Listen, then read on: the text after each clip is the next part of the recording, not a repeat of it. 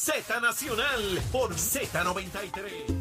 Y de regreso aquí a Nación Z Nacional, mi amigo, en nuestra última media hora a través de Z93, la emisora nacional de la salsa, la aplicación La Música y nuestra página de Facebook de Nación Z.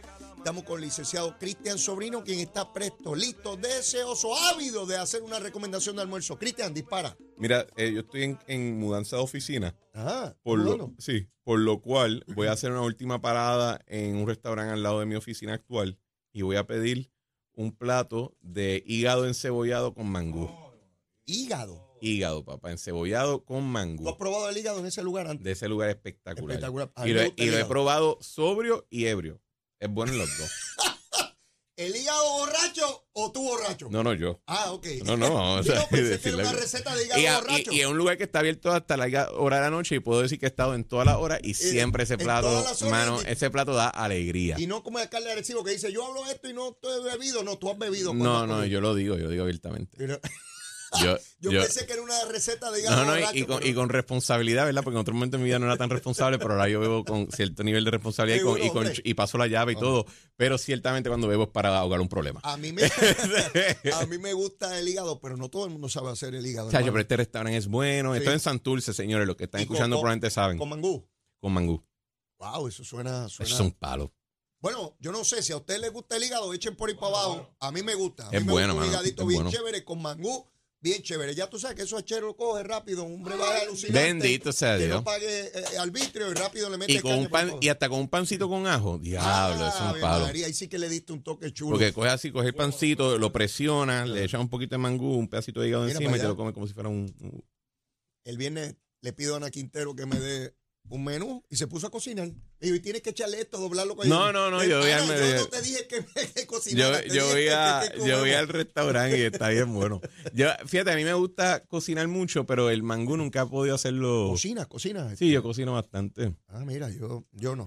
Yo no. En mi familia, fíjate, los hombres somos los que hemos cocinado tradicionalmente. sí. Em, Fíjate, eh, yo, en Zulma es la que brega eso. Yo, yo limpio la cocina. No, y mi papá, mi papá es chef. Ah, también. Sí, mi papá es, es reconocido. Ah, bueno, pues entonces ya eso viene en el linaje. Sí, ¿no? Es algo. eso cuando es fecundan el genético. óvulo ya viene esa habilidad. Claro, cuando era gusarapo. Yo salí con eso de cuando era gusarapo. Ah, pues mira Que salí para con el casco puesto. Pues, Vamos a pasar a los temas que mira, ya vámonos, nos- vámonos, la. FCC nos Miguel cancela. Cardona, Miguel Cardona, secretario de Educación Federal de, De los visita. de los escogidos.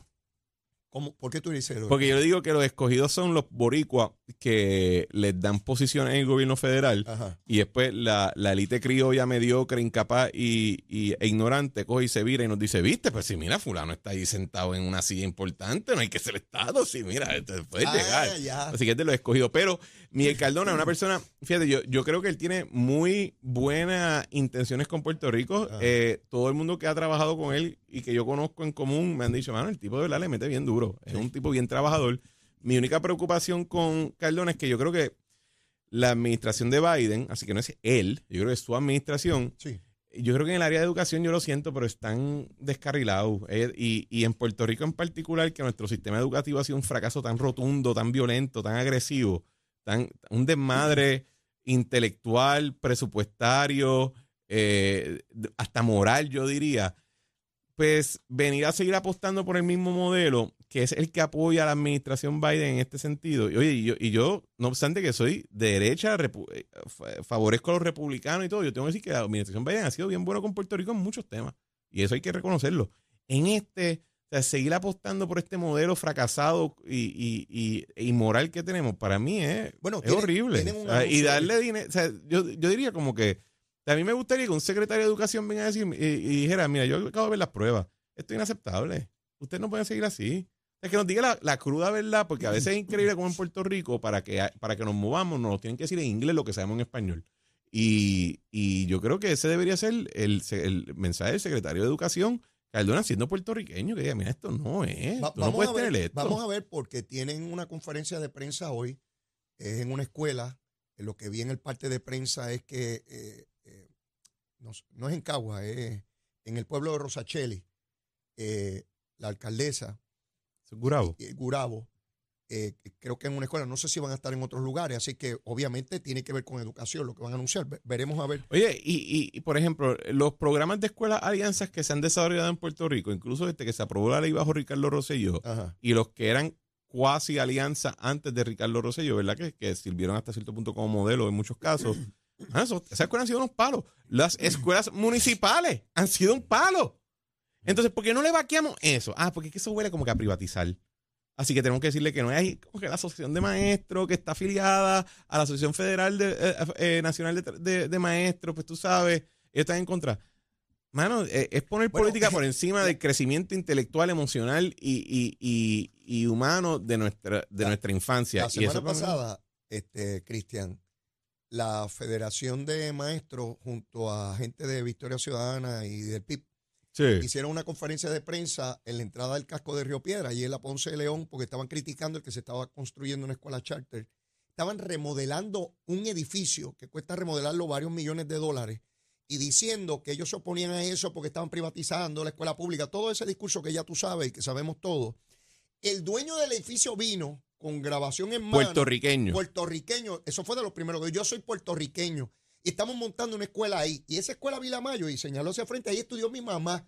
Ellos se oponían a que un boricua montara una escuela para darle educación a puertorriqueños en un edificio que llevaba décadas abandonado. Así de absurdos son esta gente. Mira, eh, yo siempre, yo tengo un dicho que muchos de esos sectores de izquierda aman a Puerto Rico, pero odian a los puertorriqueños. Yo te diría que en el caso de la Asociación de Maestros y, y de La la, y de- no, no, las dos. Las dos. Porque para mí no hay diferencia. Ok, ok. A mí que me vengan con la diferencia. Para mí los dos son un Ok. chorre payaso. La asociación y la federación, ambos, aman la escuela, odian al estudiante. La federación de maestros y la asociación de maestros aman a la escuela y odian al estudiante. ¿Por qué? Porque todo lo que ellos abogan, todo lo que ellos promueven, ha terminado siendo un desastre apocalíptico para el estudiantado y la juventud de Puerto Rico. Es una, un fracaso moral lo que ellos han hecho. Todo lo que ellos proponen, siempre que se les da, termina peor la situación. Incluso los grandes avances que ha tenido el magisterio no ha sido ni por ellos. No ha sido ni por ellos. Ha sido porque tenemos, hemos tenido ejecutivos que quieren ayudar a los maestros porque piensan que es buena idea pagarle bien a los maestros. Y entonces le promueven. Y entonces, ¿qué hacen ellos? Se quejan. Y yo te lo digo, esa gente ama la escuela, odia al estudiante. Yo escuchaba su discurso, Cristian. Y, yo te- y yo lo digo, en esto yo soy un radical, yo soy un loco. Yo soy un freaking loco en esto. Yo desmantelaría de cabeza a los pies el Departamento de Educación en su totalidad. Y lo dejo en una oficina de tres personas. Y todo se envía a los municipios, que cada uno corra sus escuelas con el dinero que les corresponde y, y que a Dios reparta suerte. Porque yo confío mil veces en los municipios y en las comunidades y en los padres que en la abominación burocrática que hemos puesto al mando de, la juventud y de los estudiantes de Puerto Rico. Es una falta moral y yo creo que uno debería vivir con un cierto nivel de indignación y repugnancia a esos grupos que aman la escuela pero odian al estudiantado. Yo los escuchaba la semana pasada gritando que se quiere destruir el sistema público de enseñanza y yo decía, caramba, ese sistema y ese gobierno le ha dado mil dólares más mensuales a cada maestro en Puerto Rico. Gabriel Rodríguez Aguilón me hablaba del, del horario extendido donde el maestro que quiera también gana un dinero adicional y cada dos o tres meses se hace una evaluación y le envían otro dinero a- adicional. Ese es el sistema que quiere destruir el sistema público, Claro, quiere destruir a claro. los maestros y quiere destruir a todo el mundo en un discurso que es de, para generar odio. Es para todo el tiempo mantener el odio, el odio. Otra vez, yo espero que haya algún planteamiento. Es bien importante lo que acabas de plantear en términos de qué viene a, a- a señalar el secretario de Educación Federal hoy eh, en esta comparecencia. Yo también, y te pregunto, porque tú te iniciaste con el gobierno de Ricardo Rosselló en posiciones de gobierno, eh, yo no había visto un desfile tan grande y corrido de funcionarios de alto nivel eh, del gobierno de los Estados Unidos en Puerto Rico como en estos dos años y medio. No, Es eh, una cosa, aquí llega cada No. funcionario del más alto Sí. nivel, pero no una. Granjol ha estado aquí cuatro veces, de hecho. yo creo que la única que falta es Yellen y es, por, y es del Tesoro y es porque o sea, el, el secretario del Tesoro tiene una agenda internacional bastante heavy, pero ajá, la, Cristian, la que- administración Biden ha sido increíblemente responsiva a Puerto Rico, eso no se puede negar. un punto que Kathy McMorris, la, la, la presidenta de la Comisión de Energía de la Cámara Federal Empezó a quejarse de por porque. Granjol venía que mucho aquí. Y yo decía que, ojo, ahí está la colonia. Porque nadie cuestionaría porque la secretaria. Granholm fuera cualquier estado. Por eso uno que toca Puerto Rico. ¿Y pero por qué tú estás en la isla tanto ¿Qué, tiempo? qué tú haces allá? ¿Qué tú haces allí? ¿Verdad? Ese, ese- es buena. Así si hubiese estado en un estado, no, no, no. nunca. no puede ir a. Hawái ocho veces y nadie va a criticar Al segundo que toca a Puerto Rico, pero ¿por qué tú estás ahí con los indios tanto? Exacto. Así es que funciona esto, señores. Y no es una, es una cuestión de poder. De Así que poder. funciona. De poder, la, la republicana. Y sabes que yo lo digo, si yo fuera senador o congresista, yo haría lo mismo. Yo, ¿Por qué estás yendo a tantas ¿Qué Islas y Vírgenes? no vas a mi Porque no estado? vas a mi estado, Ey. que tengo también Que necesidades. de hecho, ella. Eso es lo que se haría. Que de hecho es uno de los cuestionamientos que ella tiene, que hay un área contaminada en su estado y que ella no la ha visto Y allí. dice, ¿por qué no te he visto ahí? Pues es que yo haría lo mismo. Es más, yo sería peor. Si, si yo soy el que te pago y yo soy el estado, ¿cómo tú vas a estar en un territorio? allá? Correcto. Y todavía que hay unos colonialistas que dicen que así es que está bien. Ah, no, no, y lo que hay que tener más visitas. Pero no es visitas, señores. Es tu poder jorobar. Poder, Es poder. poder, poder. Pues ahí estamos, con esa visita del secretario de, de- Educación en este momento. El gobernador estuvo la semana pasada eh, en unos foros que se eh, produjeron por parte del gobierno de Puerto Rico con las casas acreditadoras, no para coger prestado, sino para señalarle cómo se está saliendo de la crisis en Puerto Rico. Tú has tenido oportunidad de participar en foros similares a esto, eh, Cristian. ¿Qué, qué te pareció ese ejercicio por parte del gobierno?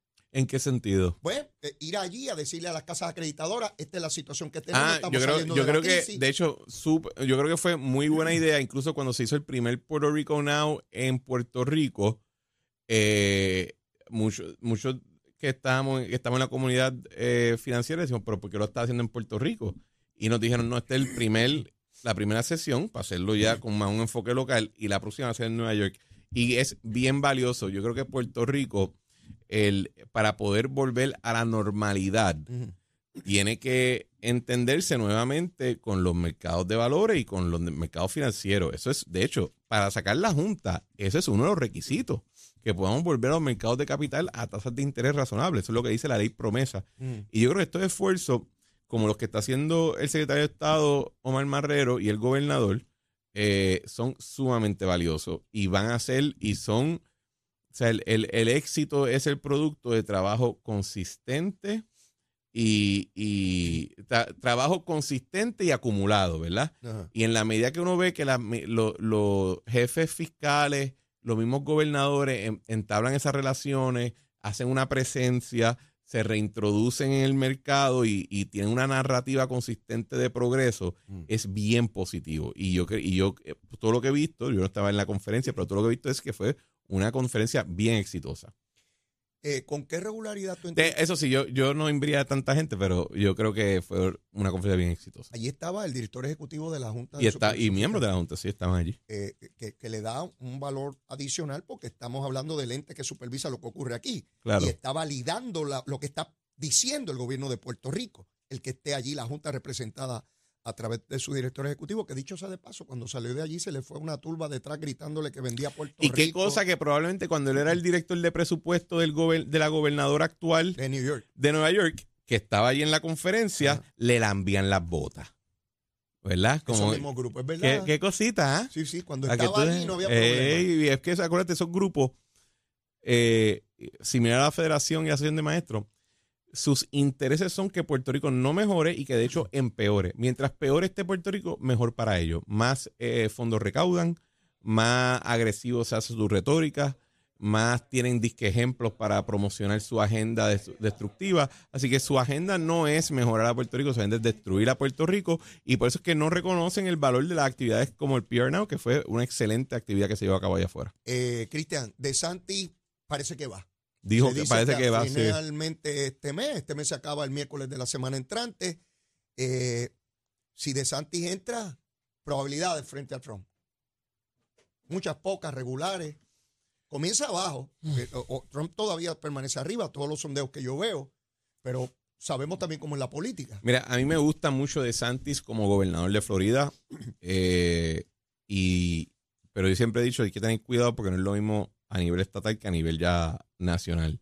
Yo creo que la dificultad que tiene de Santis es que la base de Trump es, es innegociable con Trump. La, Trump Es él o nada. es, no, no les interesa más nada. O sea, no tienen, no hay manera de mejorarlo. Ellos ya decidieron que ese es su caballito de guerra y se acabó el tema. Entonces, en- el- eso significa que la base de, de DeSantis se la, la tiene que negociar con otros candidatos y con la tensión que acarea Trump. Eh, pero yo entiendo que los chances de un DeSantis ahora mismo son mejor de lo que mucha gente pronostica. Yo creo que cuando él anuncie y se anuncie de manera adecuada, va a Mm. tener un bump en sus números y probablemente va a forzar a mucha gente que están cómodos en la, en, en la medianería entre Trump y DeSantis, tienen que escoger un lado y creo que lo van a escoger a él en muchos casos. En otros no, creo que en otros se van a ir con Trump. Hoy en día, si tú me pusieras a apostar, yo apostaría que Trump sería el candidato, pero creo que DeSantis va a tener una fortaleza que no se le está reconociendo ahora mismo y que puede incluso ganar. Yo pienso que sí. Yo pienso que con todo y que es gobernador de la Florida, el poco tiempo que Y- lleva y- para reconocerlo en toda la nación, eso, eso no ocurre de la noche a la mañana. Y, y se me, que se me quedó esto. Ojo con que a Trump, o sea, a Trump ya le han tirado los perros del sistema judicial federal y estatal encima. Tiene esos perros encima. Y, con, y Trump, yo creo que nadie puede negar que tiene una maquinaria bien potente para resistir. Pero tú no sabes lo que va a venir por ahí con los casos que le van a empezar a radicar, si se radican. Y eso va a debilitarlo, lo va a debilitar eventualmente. Y, y ojo si, si, es, si, si lo termina de hundir. Mira, quiero repasar contigo algo que vi hoy en la prensa, que de ordinario un secretario de partido no, no hace ese señalamiento, aunque ocurra, trata de, de manejarlo sin hacerlo público. ¿Verdad? Y, y un ejemplo de lo que dije anterior, por ejemplo, salió recientemente un informe Ajá. de un fiscal especial eh, del Departamento de Justicia donde esencialmente comprobaba que a Trump le fabricaron todo este revolú de Rusia, que había una conspiración full en su contra. Y dicen, bueno, pero no lo metieron preso. No, pero le costaron la reelección. Sí, sí. Eh, así que eh, Todo eso tiene esa maquinaria es bien potente. Todo tiene un efecto. El Toñito Cruz, que es el nuevo secretario del Partido Popular, señala hoy en la prensa que abrieron el proceso de reorganización en Ceiba y Maunabo y que lo tuvieron que cerrar porque nadie estuvo dispuesto a presidir el partido en esos dos municipios y ser candidato. Eso es muy revelador, demasiado revelador. Sí. Porque fíjate que ya no estamos hablando de San Juan, Guaynabo, Bayamón, que no se ha abierto el proceso y toda la cosa, y, y no tienen candidato aún. Estamos hablando de pueblos que históricamente tuvieron apogeos del Partido Popular y que tú abras el proceso y que nadie, ni un solo popular en esos municipios estuviera dispuesto a levantar la mano, ni siquiera para, para guardar el espacio y que tengas que cerrar el proceso. Este es el partido de Luis Muñoz Marín, y de Rafael Hernández Colón, que por décadas tuvieron hegemonía dramática en Puerto Rico, que llegaron tercero en San Juan y que demuestran una debilidad institucional sin precedentes. Y, y yo digo esto mirando los demás partidos, porque parece con mayor coherencia y con mayor efectividad y combatividad tanto el PIB como Victoria Ciudadana frente al Partido Popular. Esto parecía Sí, impensable. yo, creo, yo creo que lo que te refleja es que en esos momentos cuando se llevaron a cabo esas actividades, la, la base activista del Partido Popular no veía ningún rendimiento o ningún propósito a, aguantar la bandera, ¿verdad? Eh, por ejemplo, hay municipios donde tanto en el PNP como en el PPD como en otros partidos se sabe que el que va a ser el jefe del partido en ese municipio va a perder. No, no, a hay freaking break, aguantar la ¿verdad? bandera. Le voy a dar un ejemplo. En Bayamón Ajá, o en Carolina, ajá. ¿verdad? El que esté aguantando la bandera opositora allí sabe que él es un coster. ¿verdad? Va a perder en Little Bighorn. Pero lo hace porque hay un valor en hacer ese tipo. Exactamente. Hay un, hay un, hay un sacrificio momentáneo, pero un- una victoria a largo plazo. Eh, y yo creo que la realidad es que eh, cuando el Partido Popular se convirtió en el partido reaccionario, eh, nostálgico, a- eh, inmovilista en el cual se convirtió en los últimos dos años, pues mucha esa gente dijeron, pero ¿para qué, ¿para qué yo me voy a sacrificar? ¿Para qué yo voy a coger los tiros? ¿Para qué yo? Y mientras más pequeño un municipio, tú sabes esto, Leo, más agresivo Sí, se sí, hace la dinámica, duda, ¿verdad? Porque duda. tú llegas a la panadería y todo el mundo sabe quién tú eres. Todo el mundo. Eh, no le veían valor a eso.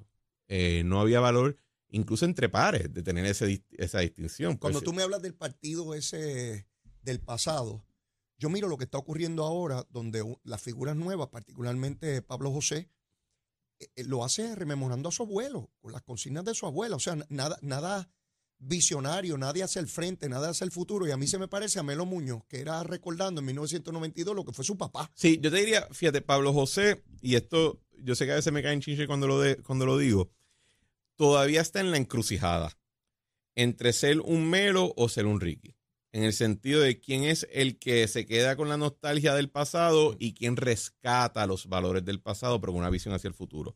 Eh, yo creo que él todavía está en la encrucijada, yo creo que su camino no está hecho. Pero sí, peca Bueno, mucho hasta ahora. Lo que hasta veo. ahora, que peca mucho de que tú le escuchas hablar, es una voz joven, es un rostro joven, pero habla como un viejito de los 40. Como su abuelo. ¿Verdad? Eh, esa. No, pero acuérdate que cuando su abuelo era candidato, era vigoroso, era la energía del Ah, momento. bueno, ya, entendí. ¿Entiendes lo que te digo? Él habla como si fuera un viejito, pero del, un viejito en el 1940. O sea, eh, sí, y, y esa es la parte que yo creo que todavía está en la encrucijada y vamos a ver cómo se desarrolla su, su figura hacia el futuro.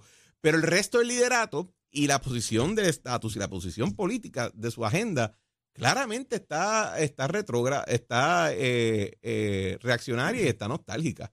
Yo, Ah. yo, yo veo ahí a, a- a Héctor Ferrer, eh, hijo, lo veo también estancado, no, no hay un discurso que, que llame la atención, que digan cosas distintas, que digan cosas innovadoras. Están estancados, no saben cómo salir de ahí. Para no hablar de Jesús Manuel, que eh, yo vuelvo a insistir, para mí el problema mayor de Jesús Manuel es su falta de carácter. Su Ay. falta de carácter, ¿por qué?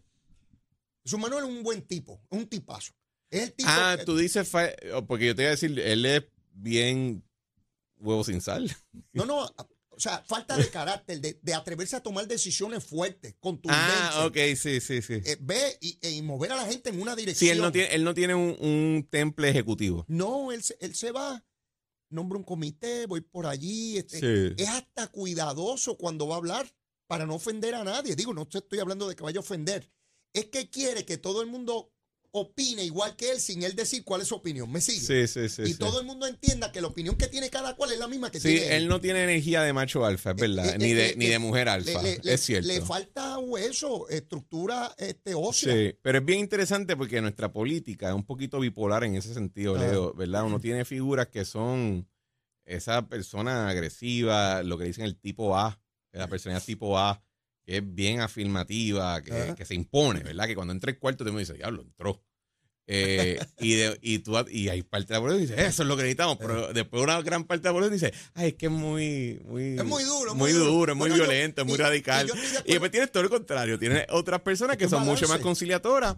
Que de hecho yo creo que, que en ese sentido, Pedro Pierluisi yo creo que ha roto el molde un poco, porque Pedro Pierluisi no es ese tipo de persona agresiva, una persona Pe- súper pe- conciliadora. Pero te, toma, pero te toma una decisión y va para adelante. Y va ejemplo, pa'lante. con Luma. Se no queda vueltas, no, no, no, esto tiene que seguir. Esto Y esa es la parte, adelante. yo creo que esa es la distinción de quién, más allá del carácter o del temple, es que cómo reacciona a la toma de decisiones y una vez tomada decisión, cómo la si mantiene. Luis hubiese sido como, como Jesús Manuel, Luma no estuviera aquí, tuviéramos un desastre. si Pierluisi, por la. Pierluisi no hubiese sido gobernador, Exacto, exacto. Porque se, se metió contra todo cogió pronóstico. carácter, sí. Este, en medio del verano del 19. Y yo lo digo, y yo lo digo abiertamente, a mí me gusta mucho más el Pedro Pierluisi del 2020 y el actual que el que yo vi en el 2016. Para mí es una persona diferente. Bueno, No sé si tú lo conocías, Oh, oh, eh, oh. si tú estás de acuerdo conmigo o no, pero para mí el perfil como candidato y como político es bien diferente. Y eso se lo da a uno la experiencia de los golpes. Sí. Porque los golpes no pasan en vano y las experiencias políticas Conf- tampoco. con- confía que puedo dar fe. oh, mi hermano, seguro. Que la cicatriz mía llegue aquí y Sí, termina y acá. esta cosa de que lo aprendí todo, mira, hasta que nos vamos de este mundo estamos aprendiendo Exacto, todos los días. sí. Y Leito Díaz no es el mismo hoy que era hace tres años, ni cuatro, ni cinco, ni diez, ni treinta. Así de sencillo, sí, así es. Y uno va aprendiendo de los golpes, va madurando, va confeccionando y, y no está exento de, de cometer errores con toda esa Correcto, experiencia. Correcto. Pero esa, eso es lo que yo creo que le falta su mano. No se trata de que sea un macho gritón, ni alfa, ni nada de eso, alfa, ni beta, ni nada, ninguna de esas cosas. Es que tome decisiones y diga, este es el camino y por aquí yo voy. Pero ¿sabes qué? Se nos acabó el camino aquí. Qué pena. Cristian. La estamos pasando bien. Bueno, pero ya tú sabes, lo importante es la Da- guayabera. date otra que está fría. Cristian, será hasta el lunes entrante. Nos vemos, cuídate. Cuídense mucho. Bueno, mis amigos, y antes de despedir el programa, vamos a ver cómo está el tiempo, el tránsito, bendito. Y ya nadie me habla del monito de Santurce. Vamos con Manuel Pacheco. Buenos días Puerto Rico, soy Emanuel Pacheco Rivera con la información sobre el tránsito. A esta hora de la mañana ya ha reducido el tapón en la gran mayoría de las carreteras principales del área metro, sin embargo, aún se mantiene ataponada la autopista José de Diego desde el área de Buchanan hasta la salida hacia Atorrey, en el, hacia el Expreso Las Américas, igualmente en la carretera número 12 en el cruce de la Virgencita y en Candelaria en Toa Baja y más adelante entre Santa Rosa y Caparra.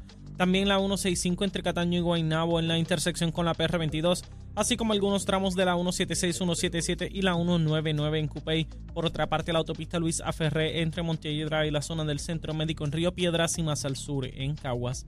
Ahora pasamos al informe del tiempo. El Servicio Nacional de Meteorología pronostica para hoy una mañana activa con lluvias y tronadas ocasionales para el este y el sureste. Según llegue la media mañana y el mediodía, los aguaceros podrán extenderse y desarrollarse sobre el interior y el noroeste, donde pueden continuar la lluvia durante las horas de la tarde.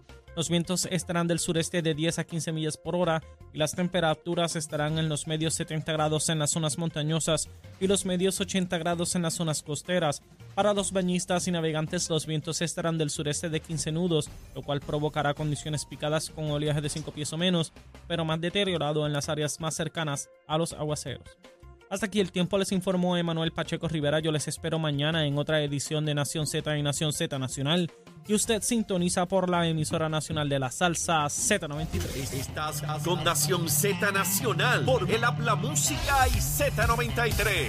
Bueno, mis amigos, ya en los minutos finales del programa estaremos pendientes a la comparecencia del gobernador de Puerto Rico junto al secretario de Educación Federal, Miguel Cardona a ver qué tendrán que anunciar en el día de hoy referente a la educación de Puerto Rico. Ya lo discutiremos mañana. Mire, pero por lo pronto se me acaba el tiempo y la súplica de siempre. Si usted todavía no me quiere, quiérame que soy bueno. Mire, bizcochito de titi garantizadito. Y mire, si ya me quiere, vamos a querernos por ahí para abajo. Quiérame más, seguro que sí, quiérame más. Besitos en el cutis para todos. Será hasta mañana. Llévatela, chero. La Z. Aquí en